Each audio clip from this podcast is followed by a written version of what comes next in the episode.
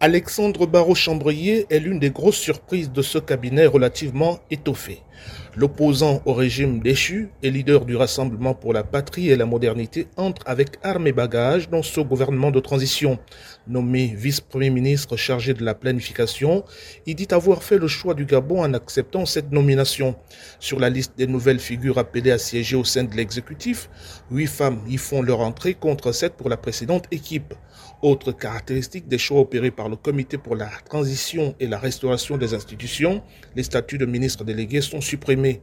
Ainsi rattaché à la présidence de la République jusqu'à aujourd'hui, le général de division Brigitte Okanawa, délégué à la défense nationale, et Herman Imongo à l'intérieur et à la sécurité deviennent ministres à plein.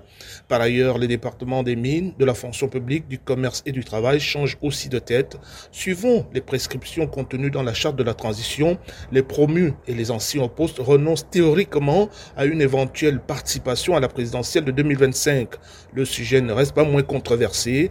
Reviendra probablement à l'ordre du jour lors du grand dialogue national du Gabon prévu en avril prochain. Ismaël Obionzé, Libreville pour VO Afrique.